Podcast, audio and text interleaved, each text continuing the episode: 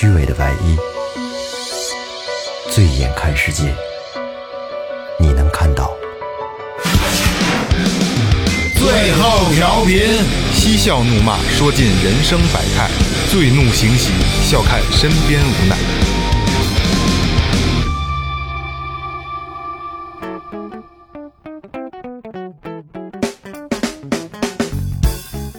听众朋友们，大家好，这里是最后调频，我是你们老朋友马粪车、毒蛇咬，养活孩子钉儿打脚，这是四大丁疼。钉儿打脚钉儿打脚，啊，钉儿打钉儿打脚，钉儿打脚。我是二哥 A K A，，Second brother。啊大家好，我老岳。哎，来了来了来了！哎，说前面啊，微博搜索最后调频，微信搜索最后 FM，关注我们新浪微博公众号，公众号里有什么呢？岳哥告诉大家，公众号里有一些我们出去玩的照片，还有一些节目相关的信息。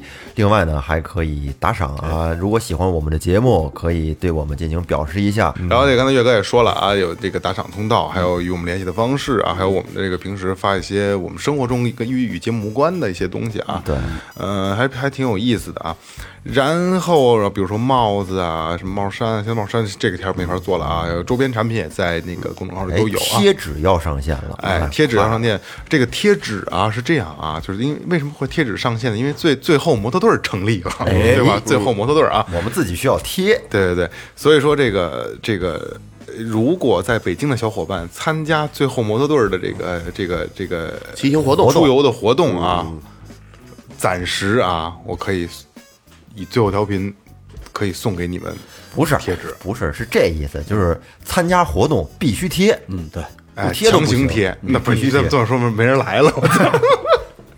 开玩笑，开玩笑啊！来了以后呢，愿意要的可以送你们贴纸啊，因为这个贴纸，说实话啊，就是大家知道防水贴画，其实做出来还是挺贵的啊。这这个咱们就别，我们也开始也想送，那你说送完了以后，你说包不包邮啊？包邮我们纯赔，对吧？你说不包邮，你说哎操，最后他们那操呀！你送个贴纸还得我自己掏邮费，挣点邮费有意思吗？所以那那那我们就送，好吧？有有有机会就跟我们一块玩啊！来，入正题吧。入正题啊，因为呃之前我也说过啊，有很多比如说有情感问题的，有这个这个两性问题的，对吧？家庭问题的，然后工作问题的，就是很多的问题。其实今天我们为什么要做这期节目呢？就是呃，觉得可以正视一下现在的这些很多的，就是鸡汤类的东西，鸡汤特别多，可能包括今天我们做东西也是鸡汤里边摘选的一些东西，但是我最起码对于我们来说，相对觉得这些东西。呃，在鸡汤里算是比较有用的，所以今天我们就给它筛选出来，好喝一点对对对，稍微稍微好喝一点点的，稍微香一点的啊。这应该算是一期宝典吧？好像是有有一期评论，有一个听众说过一回，说说那个哪天聊聊什么职场啊，怎么跟人接触的，好像有社会这样一个，我有点印象，有点印象。这这期就是挺靠的，哎，对对对有点深度这因为期啊。因为就是刚才二哥也说，有有人留言会这么说，也有人私底下跟我这么说。但是说实话啊，这个社会是一个万万象的，对吧？那个每个人不可能像像说说我们可以像书本一样做到。对待每个人是什么样子的，对待每个人都是不一样的。是我们没法说把我们的经验介绍给你，因为有可能我们的状态、态度和想想法教会你的，可能并不是适合你的，在你的这个环境中没法套用没对对对，没错。所以今天就找来这一些相对还比较，我们觉得还觉我们四个人觉得还比较有意义的，然后咱们大概的聊一下，好吧？就是怎么去接触，怎么去面对社会，怎么去面对身边的人，好吧？这些个有深度了，咱们其实是，呃，一边给大家说，一边自我学习。哎，自我学习，一聊到哪儿自我审判啊，这些东西肯定啊，一听就会觉得特别有道理。嗯，但是实际上真遇到事儿的时候呢，反正这也不一定好使。仅供仅供参考啊，仅供参考啊，需要修炼。嗯，因为最后他们毕竟这个最大的四十岁了嘛，所以就是做点人生感悟的也挺好的啊。是是是。咱们首先第一块儿啊是人呃素养这块的啊。哎，第一个咱们要说的叫蓝斯登原则啊。这蓝斯登原则是怎么回事呢？啊，在你往上爬的时候，一定要保持梯子的整洁，否则你下来的时候可能会滑倒。那大概的意思就是，呃这个做人做事儿要进退有度，嗯，才不致这个呃这个进退维谷，荣辱皆忘，嗯，然后才可以啊荣辱不惊。是，嗯我觉得他这个应该是说，不要为了往上爬而不择手段，有有关系是吧？不择手段，你把一切就是该得罪的人好多全都得罪遍了，你上去了，但是有朝一日不行的时候，下来的时候，可能不好收那场。俗话就叫“做人留一线，日后好相见留条后路就是。对对对，就是那意思。就是你前进的方向，你要把路都都都就别你别拆，因为你可能还要下来，对吧？很有可能还要下来。再一个就是就是就是呃，你可能还有一方面原因是什么呢？就是你把路清干净了，收拾的干干净净的，你后边的人随走你的这条路可能更好走，对你也有帮助，是吧？对对嗯，有这方面的原因啊。”。来往下啊，卢维斯定理，哎这个叫他怎么说的呢？说谦虚不是把自己想得很糟，而是完全不想自己。嗯，如果把自己想的太好了，那就容易将别人想得很糟。其实我身边，我觉得这个卢维卢维斯定理做的最好的是谁？你知道吗？嗯、是大哥。为啥呢？嗯他是属于那种就是谦虚到不想自己，嗯嗯，是吧？他是这种人。然后，呃呃，这其实说实话啊，就是嗯，这么做呢，可能太极端了也不好。对。但是最起码啊，你这么做的话，你身边的人都会念你的好。是这样啊，他所谓的这个谦虚，不是把自己想得很糟，就是你没必要在别人面前故意表现你不好的那一面。哎你明白了吗？就本身啊，我他妈挺优秀的，在在这一块儿，我没必要在别人面前刻意的展示我这一块儿不好。那样的话，你会让人觉得你很装逼，你这个人，但是人家心里都有数。我操，你还挺牛逼的，这，就在这一方面。但是你故意在我们面前这谝，也不是谝，就是故意说自己不好。嗯，那倒其实适得其反，让人让人会让人觉得你这人不实在。你看雷哥就是我没钱，我这没钱。又来又来，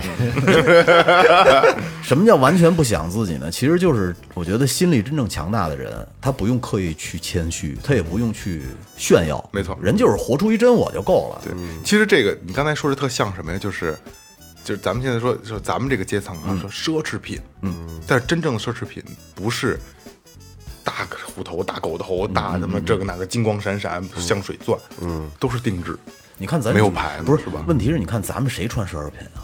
这倒是，这倒是，是不是？不是咱们就说嘛，咱们能能能理解的层面上，咱们就是属于那种坦坦的，咱们坦坦。兜里有，但是咱不穿。哎呦，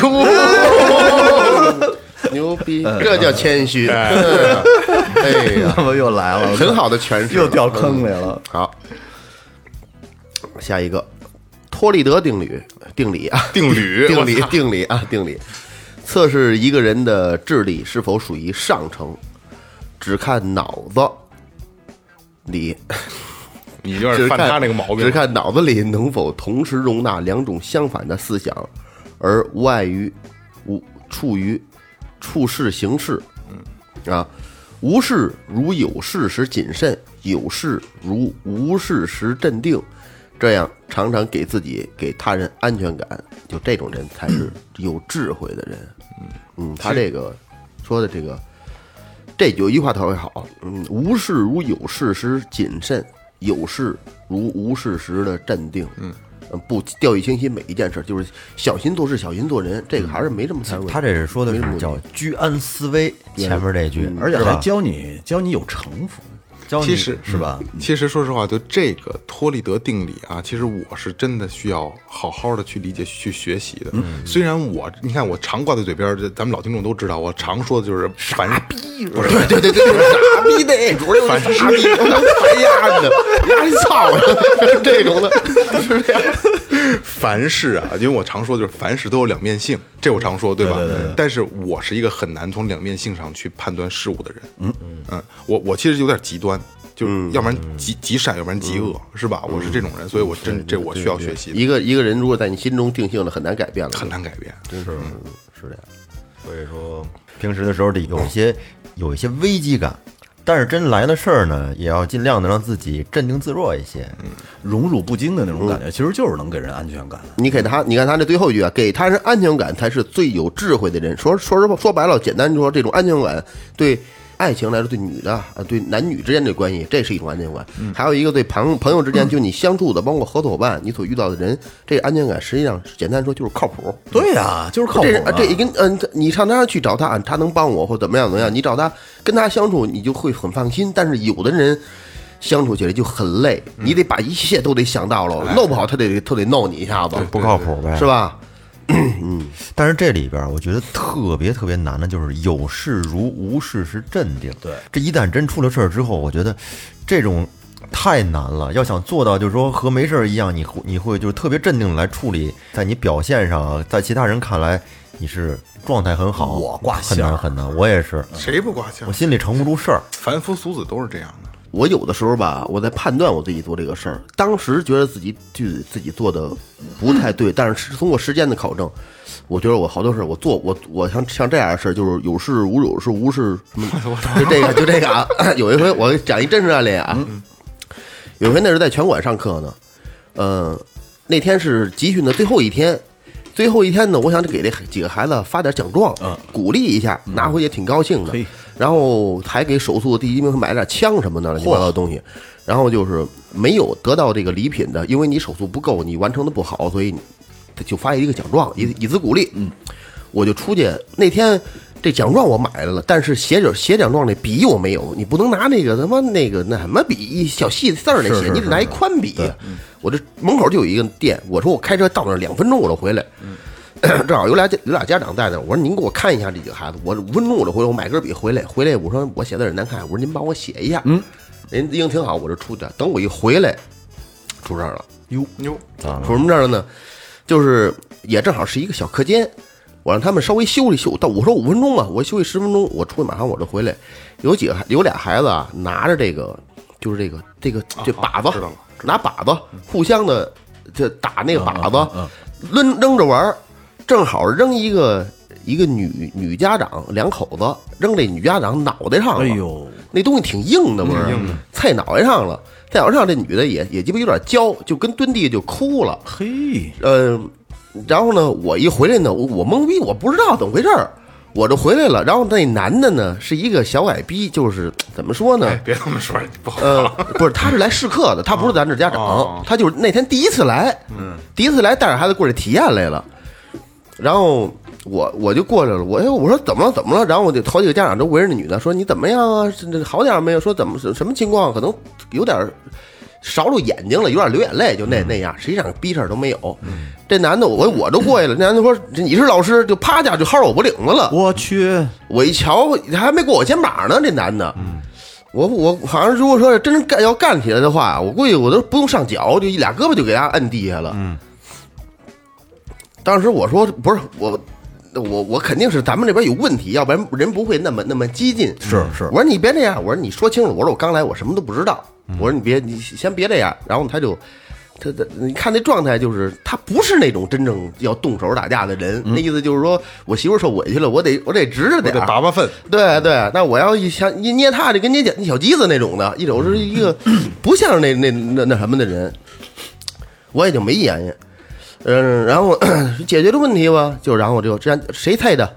我这边家长带着人家家长瞧去，嗯，是吧？我这边该上课上课，把这事儿弄完了，瞧完之后是怎么互相赔偿，你们自己商量去，对吧？我这边我也跟家长说，我这个不可推卸责任。他回来，我回来的时候，我心里有点 有点不太舒服。我想，我说你妈别让他薅着我脖领子，还给我拽拽我两下，其实没动啊，拽我两下。我说这操呀，我从来没受过这。可是我往后还想，我说我跟这夸夸，我要跟他抡起来了。这么多学生都在这看着呢，霍老师怎么跟流氓似的呀？不会，霍老是吧霍老哎，霍老师，你你除了教我打鼓，你再教我打架吧。人人说那肯定是那魂魂逼化的都得上来了，你妈什么这是吧？对方的这各种侮辱对方母亲的生殖器是吧？都得得没准一招制敌了呢，那骂不上。但是当时，但是那那个情那性质就不一样了，这那那个事儿完全不忽忽略了，就完全是把我升级到我把他打了这个这个，或者说我俩打起来了，造成这个这个这个这个后果。对。传，霍老师让小猪猪给揍了。这个整个的这个整个的这这个这个这个情况就完全改变了。后来我一性质想，变了，嗯，这种忍耐，这我觉得是对的，没错，这就跟你看啊，这不是无事如有事，有事如无事的淡定，嗯，对吧？我觉得当时我做那样那样是对，就是没毛病。这就镇定了，成熟，对吧？嗯。嗯，是一个成年人稳重的成年人的做法。这样呢，不但包括家长，包括其他人在旁边看着，你看霍老师哎挺大拇哥挺文学的，你看 文学好好跟人讲道理，嗯，人拽着包脸这么一眼，人你看这跟人个儿跟着搁着呢，瞅这样应该是吧？也也但是回家谁鸡巴凹他谁知道。就就挺文学。这个老听众知道，这是二哥的一个一个 slogan 啊。二哥特别牛逼，戴了一个破壁眼镜。就文学这块儿，谁也别跟我吹还还牛逼。抽着烟斗呢，还还抽两口烟斗，对，就文学这块，谁谁别跟我吹牛逼。这就是呃根据这个，我刚我想到一个一个小小小的事儿，你当时的一个谨慎，一个镇定，可能是真的能让你往后的路可能更平坦一点儿。是当时你没有你没有这种图一时痛快了，可能后来你要付出一些 隐形你所看不到的这些代价。没错，就是说遇到事儿之后吧，先别慌，动动脑子想想，先真让自己冷静下来，千万是先别冲动。慌，别拿出手机。哎，发个朋友圈儿，对，来下一个。下一个是莫斯科定理，怎么说的呢？嗯，他说你得到的第一个回答不一定是最好的回答。凡事啊，多问几个为什么，你一定能得到最好的回答。嗯这个东西是这样啊，就是呃，其实呃生活中咱们这种人特别多，就问一遍。其实他不懂，他也不问了。嗯他可能也是出于好意，不想去多打扰别人。但是你多问几个没有坏处而且还有可能是浮躁，啊，对，也有也有可能，我告诉你啊，最简单的就是你嫁给我吧，去你大爷的，不问了。这挺亏的啊，这是。但是这东西它有一个也是刚就两面性的问题了啊，就它这里边也说啊，多问几个为什么，但是你一定要把握好这个尺度，对，多问几个是问题。我有一个朋友就是无限的问为什么，就是哦啊，就就是你你你你适量的去问为什么，你的求知欲。我我们是愿意帮，就是问问问题的人去解答的，但是问的太多了，就真的会烦，真的会烦。外号一般这种人就叫十万个为什么。刨根问底儿，什么？还有一个可能是就是听不明白，就是怎么跟他说，就有的人就是听不明白，嗯，对就是不懂。对你很多时候就是所有人，如果所有人都听都听不明白，都这样看着你，那可能是你表达的或者你讲的不不明白，但是只有那一个不明白，那他就是傻波一，就是我告诉你啊，还有一种人是什么呢？就是呃，有一个连续性的事件，嗯，你讲到八成的时候，丫进屋了，哎，怎么回事儿啊？您不是烦这个。疯了！我告诉你，烦，就旁旁边那就那就我跟他说吧，对对，怎么回事？怎么回事？对，哎呀，这个第二趴是关于相处的啊，相处的，呃然后它是它这个叫刺猬理论，嗯，刺猬理论怎么讲呢？是刺猬在天冷的时候呢，会彼此的靠拢去取暖，但是他们会保持一定的距离，以免互相被刺伤啊。这个距离产生美，所以要想和这个这个亲密的人保持亲密的关系，然后首先你要学会保持适当的一个距离，对，哎这个其实特别好，对。这不光是爱人，包括这个朋友之间都是，都一样。包括跟亲人一一一起也一样。我跟你说，对对。对，和亲人相处，包括婆媳，对，就是关系好的你就可以近一些，关系远你可以稍微远一些，但是你这个距离你要掌握好，控制好，嗯嗯，你天天腻在一块儿也受不了，容易对，容易出那什么，有很多情况就是，比如哥俩不赖，关系挺好的，老在一块儿吃吃喝喝玩儿，哎，结果操交叉了，操！是懂我说这交叉什么意思吧？嗯嗯嗯，这种情况太多了。对结果这俩人也掰了，就家庭也那什么也。乱套了。对，这这这这这这这种情况特别多。你要偶尔的呢，是吧？对，控制控制好了。还有说那，你看那会儿那个那个，我听王一博那评书，就是说好多这个媳儿媳妇儿跟婆婆在一块儿住的，全他妈是儿媳妇儿送婆婆征兵去的，征征什么？就开开玩笑，纯开玩笑。古代说他们招招兵呢，征兵呢，儿媳妇儿搀着婆婆就去了。对。呃，下一个，美记好效应，对一个外表英俊漂亮的人，人们很容易误认为他或者他其他方面呢也很不错，很优秀。嗯，初见外表，久见心灵。嗯啊没错，这不就是颜值即正义吗？对，但是啊，我跟你说，这个其实也没什么毛病，因为有一个这个说法叫相由心生。嗯嗯，好多人你一眼看上去你就觉着这人不靠谱，没错但是人家实际就是不靠谱。能看得出来，卦象卦象卦象对对对，这是一部分一部分。而且还有还有一些人呢，就是我外表我一眼看上去就不对路，我干嘛跟人家久处啊？我就是属于特要要求眼缘的人，对。特别要求。好多人你就不想跟他久处。对对对对，我来仔细的来分析一下他这句话啊，就是对一个人的外表英俊漂亮的人，就是说很容易也造成一种误解，就觉得他其他很聪明，干什么什么都行，品质也好，嗯，是吧？嗯，这样他后边补充了一句话，就是初见外表，久处看真心，就是就是就是刚刚开始看，你看他外表，你可能觉得他挺好，能接受，但是你要相处长了之后，你才能看见他的心。没错。真有很多就是叫，呃，驴粪球外面光，对，对，呃，外面挺光正，实际上里头什么什么是草渣子，有很多。我发现很很很很多学生也是这样，朋友人都是这样。白不眼镜，倍儿高，倍儿呃个儿个儿个儿也不矮，倍儿倍儿水灵，哎，干点什么比他妈谁都笨。嗯嗯，你他妈是说我的话没？有没有没有没有，哎，这螺丝刀都不知道正反。我 我也没说，真没说你。我知你你你是懒，你是你不是笨，真的 有很我很很多这这这样的人。其实他这个还有点儿有点儿那个有一句古话叫什么呀？路遥知马力，日久见人心，是吧？得相处时间长了。对，好多你看明星啊，好多人觉得明星干什么都是对的，是吧？就好像明星都不放屁啊是吧拉屎拉屎都是香的。对，其实就是这个道理。而且二哥说的没没错啊，就像我这样的，这个有长相也好，心灵也美的 少数。操你妈！该二哥了，哎，我说完了。啊，对对对，盖尔克，对我还是，哎呀我还配老岳，没没记好。播客定理啊，只有在争辩中，才可能诞生最好的主意和最好的决定。哎，古人曰：“唯在辩中，乃能生之至计也。”只有在争辩中，才能生出好的计谋来。这耶啊耶，对啊对，所以争辩有时也不是，也也不失为一剂良药。你们俩是他妈交叉感染了吗？我也不知道，就是我可能这样走着是这样看这个隔着隔着这个麦克风是他妈对眼的，所以争辩有时也不失为一剂良药。嗯，争辩，其其实这个啊，咱们就是一个特别好的例子。有的时候在商量选题，在策划一个节目的时候，咱们会有很多的碰撞，就真的是就是就可能性格上的问题，就是我觉得你这么做就不对，你觉得这么做不对。有的时候碰出来的一个结果倒是好的，是对吧？倒是他妈的合理的，没错。有很多团队都是这样。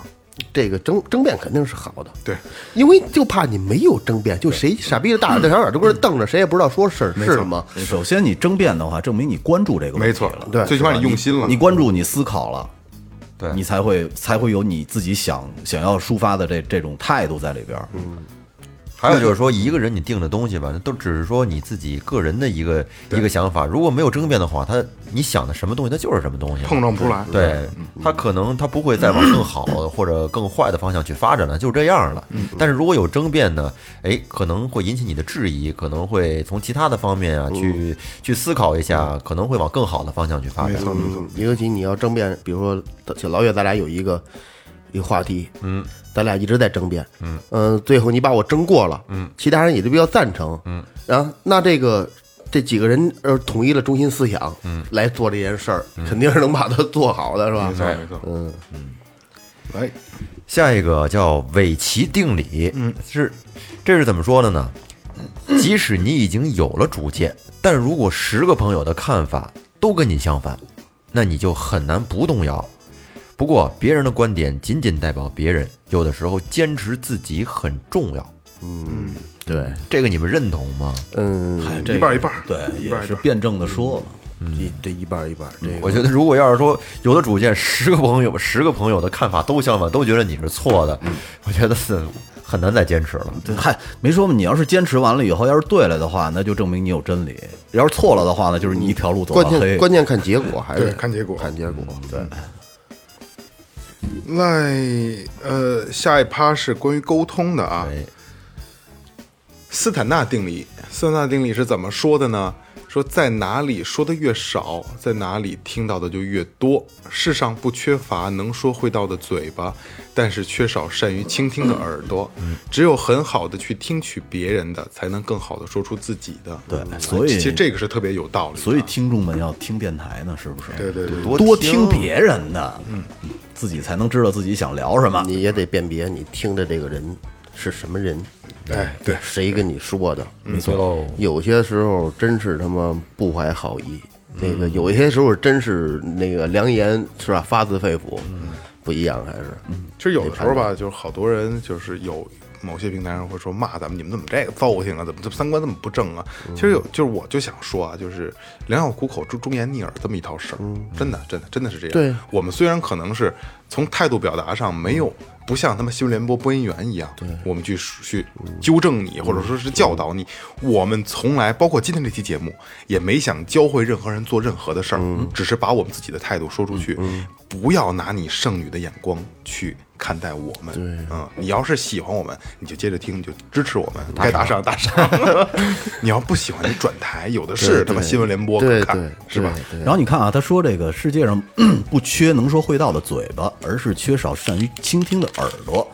我我记得很早很早以前啊，我在我那会儿包过一次厨一段时间厨房，嗯，然后呢，前台的服务员人家就是这个这个孩子带着妈妈，还没吃完饭呢，就在边上拉人家的凳子扫地，哦，哎呀，这个这家这个妈妈脾气特别大，就炸了。当时就是我们家刚点的东西，孩子还没动呢，然后你们就开始扫地，扫的屋这暴土扬尘的，还拉我椅子让我挪呢，是不是要疯了你们？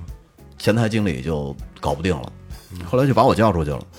叫出去以后呢，我就直接把那个妈妈带到我们我我当时有办公室，衣服脱了，啊，对对对，带到办公室了。后来很快就就搞定了，他们就觉得很神奇，说为为什么呢？雷哥问那个孩子妈爽没有？不是为什么呢？后后后来我我就跟他们说呀，我说你在发现这个家长很生气的时候，你就要倾听，你让他把所有的火气都发出来，对，而且你一定要真心的，你让他感觉要由衷的去倾听，是是是，嗯对，您说的没错对对对没错没错，确实是。对他把所有的火气都发完了以后，你再去道歉，这样的话效果特别好。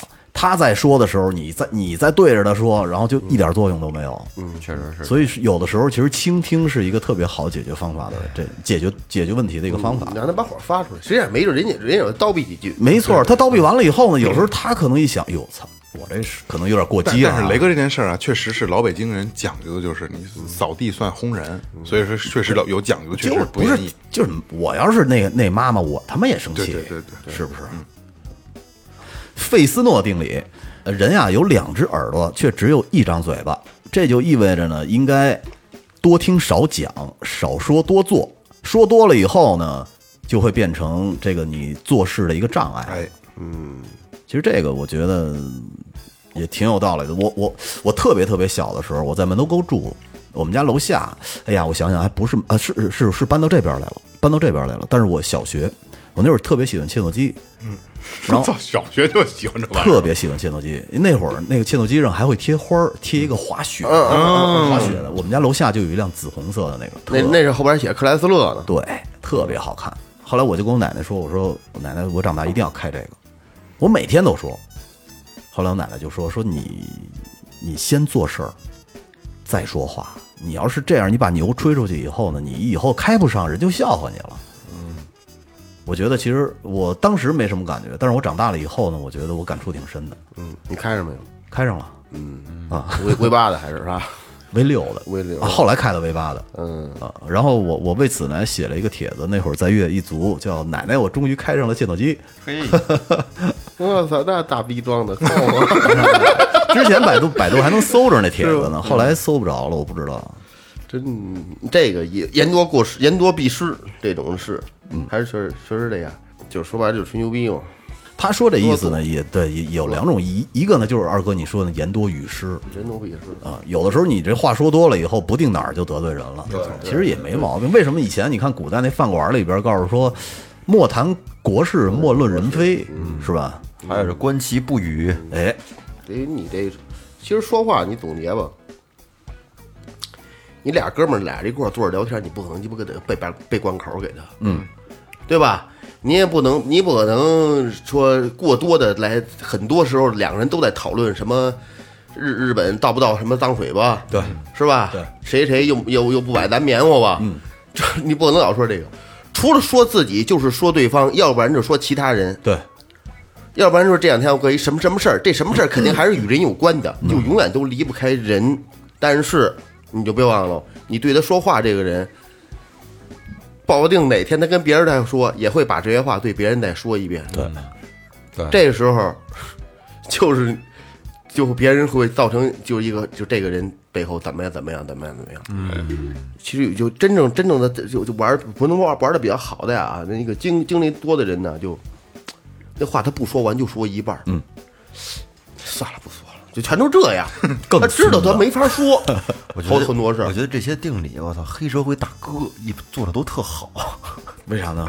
你没发现啊？作为黑社会大哥来讲的话你，是跟黑社会里混过是吧？很多这些里面他都符合。社会科，这个说话这块儿啊，说话就刚才这个这块儿，就这个这这个什么少说呀，多做呀这些的，嗯，我觉得这一最经典的诠释就是什么呀？就是征服里边儿宋老虎送了一句话，宋对宋老虎约这个刘华强这一段落，你想抖像某音上或某个视频网站都可以找到。你看那里边所有的对话太经典了，那个台词写的多一句废话没有，每一句每一个字都能表达对方的意思。祥子是我小兄弟儿，哎，我这有我这点儿那个也也靠他吃饭的。你瞧这点儿这儿就得了。刘华强说，那个老虎您也是是吧？道上有点人玩的比我早，我有我的兄弟，说这点事儿让他自己跟我说，就那事儿你没戏，嗯啊，然后这个呃呃，今天我来，我给足你面子。是吧？您请我，我是这互相都给足面子了，我能来，您请我是给我面子，我能来是给您面子。你差这点儿说，一点儿废话都没有，说你你老我敬着你，但是我我道上打哪你也都知道，这不这不老虎急了吗？我送你一句话，啊，对，年轻人啊，不不不是年轻人不要太不要不要太急盛，嗯。然后这个刘华强这回翻头翻翻回，本来要走了，翻回头来说，不气盛能叫年轻人吗？你就这句话一一句没一句废话都没有，嗯。然后这不给他那个那个扎了吗？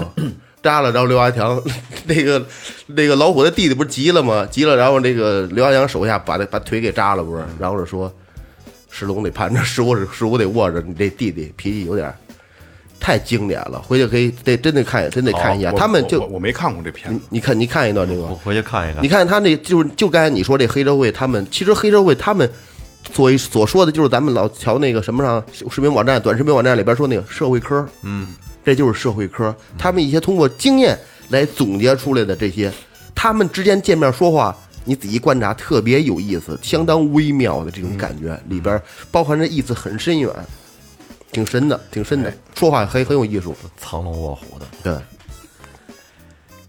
好，那下面呢，咱们开始进行下一趴下一趴了啊，是关于合作的。哎哎，第一个呢叫氨基酸组合效应，嗯，组成人体蛋白的八种氨基酸，只要有一种含量不足，那其他七种就无法合成蛋白质。当缺一不可的时候，那个一就是一切。哎哎，其实这个例子举得特别特别好，团是吧队？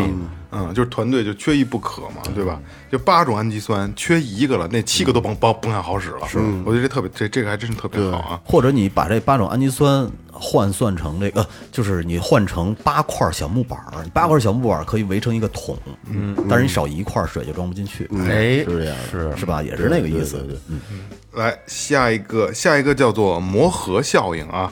新组装的机器通过一定时期的使用，把摩擦面上的加工痕迹磨光，而变得更加密合。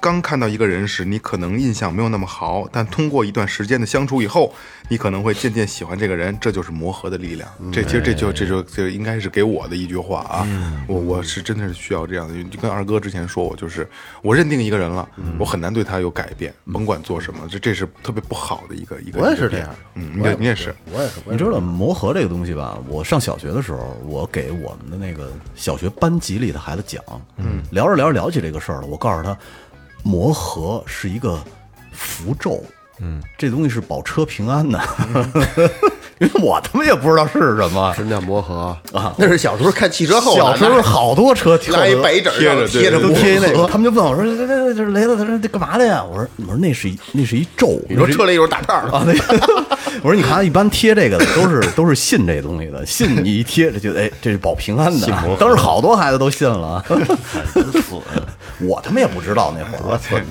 来啊，下一趴是关于热情的啊，这叫马蝇效应。说再懒惰的马，只要身上有马蝇叮咬它，它就会精神抖擞、飞快的奔跑。嗯有正确的刺激，才会有正确的反应。嗯其实你看，可能拿鞭子抽，并不是一个最好的让使马加速的一个一个一个反应效果。对但是你看，它就是马蝇去叮咬，让这个马会有有一定的这，就是我可能我一直在跑奔跑，这个这个给它给它一个一个一个一个一个一个动力啊。所以说，就是很小的刺激，可能会造成一个最大的动力输出，是是吧？或者你把前面给搁一小母马也管用，是吧？现在开车的都是你啦，雷哥。就得使这个正确的刺激，就得使正地方。对，没错。其实这马蝇效应，这是我第一次听说啊，我就可以很有可能啊，这只是一个一个鸡汤，不一定说这个马蝇这个就是真的就是这样。但是我觉得这个比喻，我觉得还是挺恰当的。但是你说这个马蝇的叮咬，我我不知道这种换算会不会不合适啊？嗯，那好多妈妈特别容易唠叨孩子，嗯，你说会不会这个唠叨恰当的唠叨也会让这个孩子就是在各个方面对他有帮助呢？不是这个东西啊，你你这你这么说就没有意义了，因为什么事儿只要你的度合适，都是有有促进效果的，对吧？一定是这样的。有道理。他是他这个指的是方式，对对对，就是各种方式都算他是，但他说的不是度你要适当，你要适当。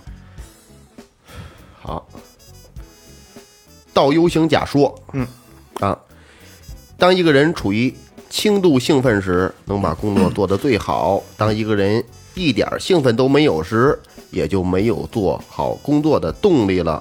相应的，当一个人处于极度兴奋时，随之而来的压力可能会使他完不成该完成的工作。世界网坛名将啊，网球名将啊，这个贝克尔之所以能称为常胜将军，其秘诀之一就是在比赛的自始至终都呃防止始终防止着自己过度兴奋，而保持着半兴奋状态，就是把这劲儿捏着点儿，可以操，是吧？当所有人也嗯、所有所所以有人也将倒 U 型假说称为贝克尔境界，过激情过热，激情就会把理智烧光，热情中的冷静让人清醒，冷静中的热情使人执着。嗯，这最后几句话值得值得反复读几遍啊！我再读一遍：热情中的冷静让人清醒，冷静中的热情使人执着。二哥在说，其实他说说得特别好，再读几遍，是他自己没读明白，应该是。是是是是是是是是，我觉得我读不明白，别人可能也读不明白，我就再读几遍。防止兴奋过度，其实这个对于经常呃就是有比赛的那个那种那些孩子来说，是一个特别好的一个方法。这个东西是这样啊，我给大家聊一个我亲身经历啊，因为我是从小是体育生，从小体育生，然后呢，当时我我所每一代的教练都说，哎，那我你其实你就就我就是后来就没发育啊，就没没正常发育了。其实教练是挺看好我的，胸胸没长好，没长没长出来。挺看好我，因为我是一个兴奋型人格，嗯，就兴奋人格是特别适合做运动员的，嗯，但是我我就是当当然我后来慢慢的发现啊，嗯，当你过度兴奋的时候，你把你你能调整自己的兴奋度，嗯，为什么你老说我美酒带三分呢？嗯，就我自己会调整一个我的这个兴奋度，嗯，就是我一定要跟大家契合，一会儿就给人扎针儿了。对对对，就是在一个水平线上。然后我就是以前有比赛呀什么的，我会自己调整，就自己会调整，对吧？自己可能找个角拍拍拍脸，这个那个兴奋兴奋，活动活动。兴奋过度了以后，会两种两种情况。第一种是脑子反应够了，肌肉反应不够；第二种就是肌肉反应够了，脑子反应不够。就反正就是会误操作，没错，所以就是你真的需要像刚才你说那个网球那个贝克尔一样，调整到一个半兴奋状态，你能调动的起来大脑、肌肉和你的兴奋度，这是真真的是很重要。还有，你知道，就二哥，你们经常有那个在台上去打鼓演出的那个经历，我也要说这个哎是是吧？嗯我就觉得，你看有的时候特别难的曲子，没准在家练的好好的，一上台懵逼了。对，懵对，跟家踩的快呢 啊！是我之前还有一种哎你你有过这个？他这太有了。还有一种可能是什么呀？就练不下来，打的上台了以后放很放松下来了。嗯，有有吧有很多时候，那是我们有大概四五首歌吧，嗯，有时候演四首，有时候演五首，为什么呢？就是临临临演之前，今儿演不演这歌？我说我觉得我差不多能演，那就演演。我说就演不了，演不了，演不了，演不了，那那肯定不演。你你能感觉到，能感觉到有一种特别快，有一段特别快的，大概一百九左右的双踩吧，嗯，太他妈快了。比如他这个这个速度这东西吧，你得保持。比如说我我演出我想踩一百九，那你平时最起码要踩在二百，踩到二百一、二百二，才能稳。呃，你你在回去再演的时候，你才能作为一个表演状态把它使如鱼得轻松。但是我一直就就就在一百九那飘着，一百八、一百九那飘着。我什么比如我练，坚持练，比如这周一直在练，我上台就没问题。但是这段时间没练，可能去干别的了，没没来得及，那就就就有点虚，有点虚。也在这边调整之前喝点红牛啊，喝点什么魔爪什么这种这种之类的。但是有时候觉得就能打，很轻松；有的时候也就就不不是不是特别好你。知道我那会儿练车的时候，我呃那会儿我们只有杆儿考和路考，很早很早以前了。对对，咱咱俩一样啊，。咱俩一样，对对。我练的特别好，然后我我最后路考两次都没过，我操！然后我们教练都疯了，说雷说那时候这雷雷说这不像你啊，我们一女教练都快疯了都。我就是属于那种挺有劲儿的呀，平常汤汤的。这你教练说呢？你看他练挺好的呀，再练一把就把裤子穿上吧。不是，你知道我就是属于那种不是兴奋型的，是属于可能紧张型的。考试的时候属于特别容易紧张，一紧张就容易误操作。我路考也是考了两回，考得考了三回才过。其实这说的就是几个人的情绪控制嘛，情绪管理。还有就是，如果要是说兴奋过度了之后啊，在兴奋之后，特别容易产生巨大的情绪落差，对，容容易失落，对，所以说，就是控制好自己的情绪吧，不要让自己太就太过于兴奋呀。其实对要做的这些事儿吧，前前后后其实都是有好处的。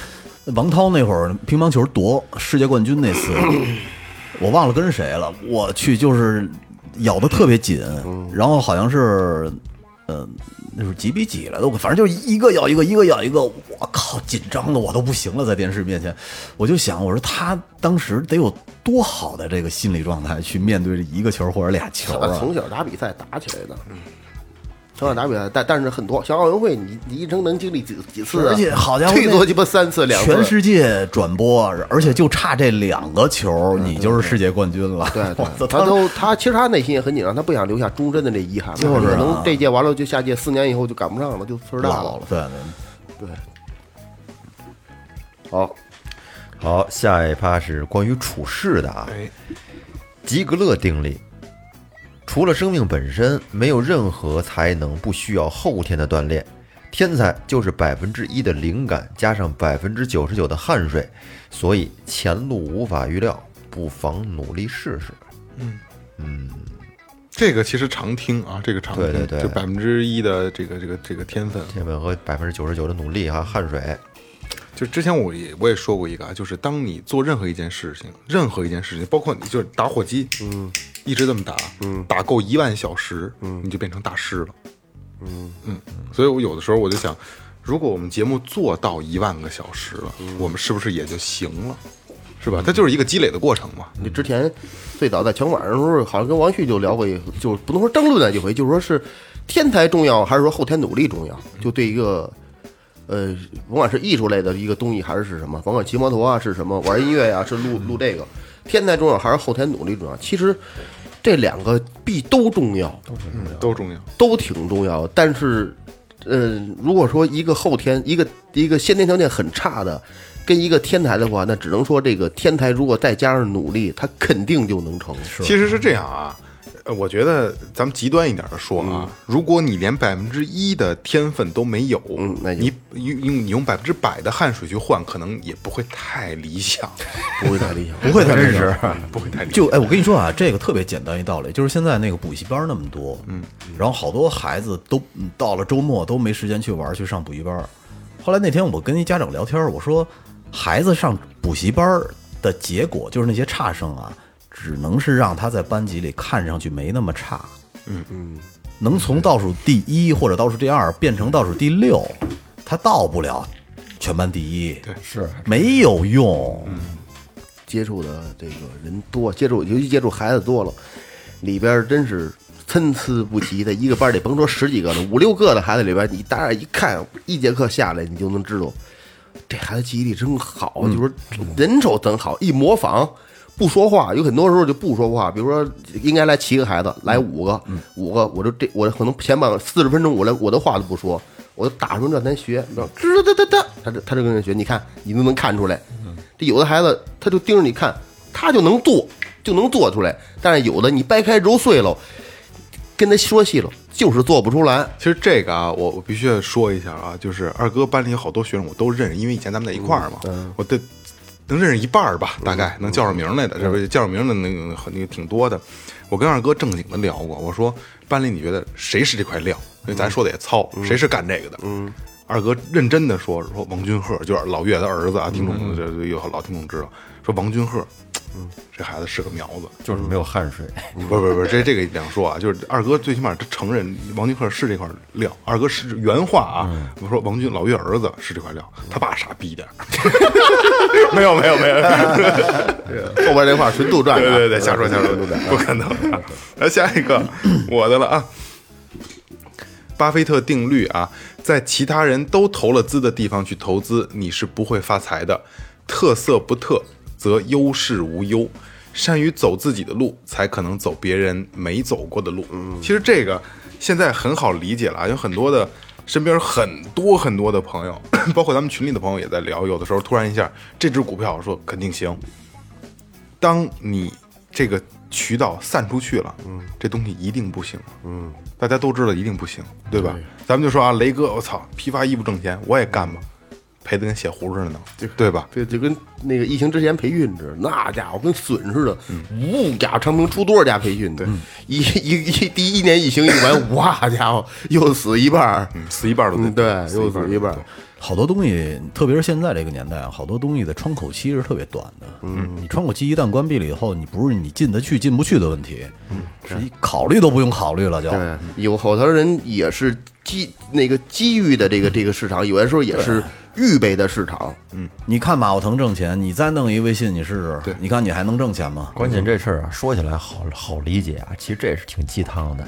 就是说，其他人都投了资的地方啊，关键是一般人他发现不了其他人不投资的地方，是不是？但是你这嗨，有的时候跟风是容易出问题的。其实二哥最明显的啊，就是咱们刚正经做培训那 那两年，嗯，有多少人有有闲钱的这帮，嗯，土土匪们、土豪土匪们，想偷个培训，嗯，对吧？很多，包括你你的朋友也身边也我有，还想弄，对对对。我我告诉你啊，那个就是嗯，嘉联底下的那个，现在那个什么新农合还是什么什么那个那个地儿，当时我就想给他接过来弄培训。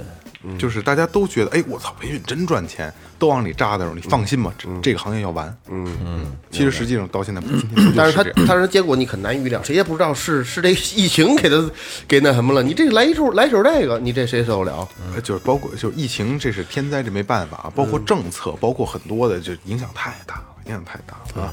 来下一个，最后一个了啊，费洛斯法则。哎，费洛斯法则，在筑墙之前，应该知道把什么圈出去，把什么圈进来。人这一辈子选择很重要，做明确的选择就更加重要了。哎，这是一个规划性的一个一个一个一个一个题目了啊！就真的是你你你你要做一个选择，你什么是你需要，什么是你不需要。或者说，你这这可以这么说啊，就是你想进什么圈子，或者你根本进不了什么圈子，是吧？其实朋友圈，我觉得嗯跟他这个说的比较贴，就是你要是二哥，你说天天跟那些臭吃臭喝的人进到一个圈子里边，我觉得也没什么没没什么出息，是吧？没意思。但是你要是跟你看我特别明显的一个例子就是，呃，我跟我 操我我只能是得罪人了啊，我我跟我那些发小，我们一块儿吃饭的时候就是臭吃臭喝聊妞儿，然后聊乱七八糟的这些俗事儿。嗯，但是我特别呃意外的就是，我之前去广东出差的时候，我跟我广东那边工厂的朋友聊天，全部都是生意。嗯嗯。也个别也聊妞，也聊点儿这个关于妞的生意乱七八糟的事儿。但是呢，你听他们聊的全部都是生意上的事儿，你还一点儿都不觉得他们烦。然后我就好多时候这个就碰撞出点子来了，所以圈子其实特别重要也。可能就是他接待你来了，肯定就要说生意上的呃，事儿。不是不是，就是随便聊天，全部都是这些人，你还一点都不觉，因为他们的生活就是生意，有这个氛围，有这个氛围，所有人都是做生意的。但是你在咱们这边呢就不一样，因为这个你你从事的是行业不一样，你没法去交际，所以你也就没法找到一个特别好的契合点，只能瞎逼聊。但是说回来啊，很多时候人根本就不知道自己想要什么。你把这结果放在这儿了，你说了是选择很重要，把什么圈进去，把什么圈出来。但是很多时候在事儿没发生之前，你不知道该把什么圈进去、圈出来。反正我在上小学的，就是就人就要买切诺基，不是在在上小学那会儿，就全部都是被圈出去的。就我我这个人啊，就是好多人不许跟他玩啊，不许跟郑磊玩，那他妈那那不是好东西。就是把你给劝出去。还还是还是挺一针见血，真的挺理解你。好多家长都好多家长都跟孩子这么说过。对认识你认识最清的是你父亲，对，对，但是呢，好好自为之嘛。对，好字但是你说你这你过了二十年以后打脸不打脸啊？是不是？我操，喜欢骑行，喜欢音乐，喜欢做电台，一点嗜好没有，不抽烟不喝酒，爱运动。就是每周三晚上录完音回家，费点卫生纸。啊，你说他妈的，这你就有点变态。哎呀，真是没法弄你。真是挺变态，真的。真的挺极端的。哎，今天呃，就是这这就是以上是我们筛选出来的，对，可能相对我们觉得还挺有道理的啊。我还是要回到节目初始我说的那些，我们没想教会任何人做什么，我们也不并不觉得这些东西对每一个人都是可以受益的，但是就是呃，对于可能新入职场的小白，可能刚步入社会的这些。咱们这些新朋友们啊，可能某某一句话、某一个定理对你真的是有帮助的，对吧？可能某位听众朋友在这时候呢，听节目的时候正好遇到挫折了，一些走进了自己的一个死胡同里边不好出来，哎，可能听到这期节目呢，有一句话对他有些启发，这就挺好的。哎，就如没错没错你觉得我们哪个哪一段哪个定理哪个定律说的对，可能你们就就咱们就是用心的去琢磨一下。哎点个要是赞要是觉得对 我们说的不对，你就当我们聊蛋逼呢，就是聊天呢，闲蛋逼呢，我们就是的不对就不对了，其实还呀，节目最后了啊，还是回到我刚才就是咱们录这个节目过程中，我就一直都在想啊，最近在某音特别火啊，社会很单纯，复杂的是人。这歌虽然极其恶俗，我觉得特别哈嘿啊，但是这句话一点毛病话糙理不糙。哎，一点毛病话没有。糙理不糙。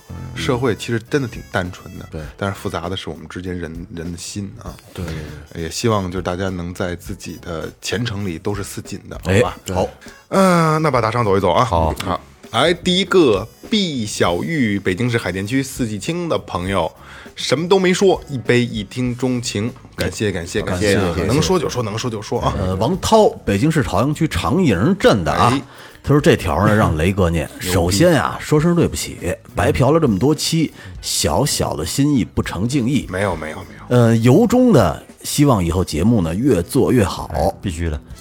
哎还给我弄一绕口令儿，有，这是比较了解你呢。我给你读啊。嗯，八百标兵奔北坡，北坡八百炮兵炮，标兵怕把标错了，标兵怕把炮兵碰，炮兵怕把标兵碰。第三句错了，重新来一遍。错，重新再来一遍，再来一遍再来一遍，再来。八百标兵奔北坡，北坡八百炮兵炮，标兵怕碰炮兵碰。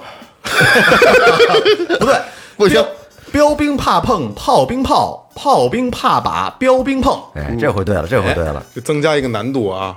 真够难为我。扒了百了标兵，扒了百了波，你来这套。来不动，来不动咱。这人打了多少啊？哟操！一杯一听钟情，其实这个顺口溜我们小时候老说，但是说的跟这内容不太一样。就大差不差。哎，我我们那儿说的是八百标兵奔北坡，炮兵并排北边跑，炮兵怕把标兵碰，标兵怕碰炮兵炮。你看人家，你看看人家，你看你那口条人，家从小就玩儿。对，我们从小我从小我妈玩他妈我30多年我妈就教给我说这个。哎，那个王涛是十杯一听钟情啊，非常感谢啊，非常感谢。十杯啊十杯十杯一听钟钟情。然后那个这这几遍没少，哎呦喂哎呦喂没白没白读。这样再送王涛一遍，再再来一遍，再来一遍。对对对对对对对。然后那个王涛是这样啊，就是没有什么白嫖不白嫖的啊，就没有必要就就是就是有这份心，我们特别开心。就是就是白嫖的人多了，你算老几？开玩笑，开玩笑，开玩笑啊！一杯不嫌少一杯不嫌少对。人十杯啊，嗯，对，下一位是咖啡豆，北京朝阳的啊，我又来了，一晃快一年了，我又开始骑上骑摩托上班了。哦看到最后团队呃集体骑行，有点小羡慕。清明假期我只能自己骑着小踏板溜达，希望有机会我也能参加到这个骑行队伍来，咱欢迎啊，太好欢迎了，就是哎呀就是干嘛有？我跟你说啊，就是这个这个最后最后摩托队儿啊比较简单。你看二哥开车都跟着我们，我们都都都能参加。不 是二哥坐公交都没事儿。对对对，都可以参加。这个我刚才不是也说了吗？啊，就是你也在北京随时参加活动，好吧？我今儿还在在那个在我们那边群里问我说，他也想弄一跨骑啊，就就就他吗？啊，对，哦咖啡豆嗨让给我让我找跨骑呢。哦，嗨，行行行行，什么都不不限，这里边没有什么说是我必须得几百排量，也没没有啊没有没有，对开心就是开心。我们这个门槛很低啊，对骑得很慢。对你骑三十都没事。对你骑自行车够快，OK。门门槛低到什么？女的、活的，是吧？对对对对对，有点就是好窝头。下下一个啊，还在这呃呃五杯爱到深处啊，感谢到深处谢谢谢谢谢豆儿啊。下一个小肖钱，嗯，贵州省贵阳市云岩区的朋友留言说，不知道关注多久，第一次来这儿，哈哈哈。相比你们隔壁三好，还是喜欢最后，听着舒坦。祝最后不忘初心，越来越好，也祝我发大财，哈哈哈。嘿打赏了五杯爱到深处，发大财没问题啊。然后这个人家那那人大咖，人大咖啊，这比不了，咱真比不了啊。你能你能喜欢我们特别好啊，看得起我们了啊，但是这话听着挺励志的啊，也舒服，是过瘾爽。嗯。哎呦，铁汉啊，铁汉王汉本，江苏南京的啊，这是在在南方的北方铁汉啊。他说：“真爱电台只求长久，没问题，没问题啊。这王汉本就是尽量啊，你活多久我们做多久。奔奔一百去了，我操！五杯爱，五五杯爱到深处啊！感谢汉本，感谢汉本啊！嗯，谢谢，最后摩托队欢迎每一个人。这里是最后调频，感谢每位听众，拜拜，拜拜。拜拜。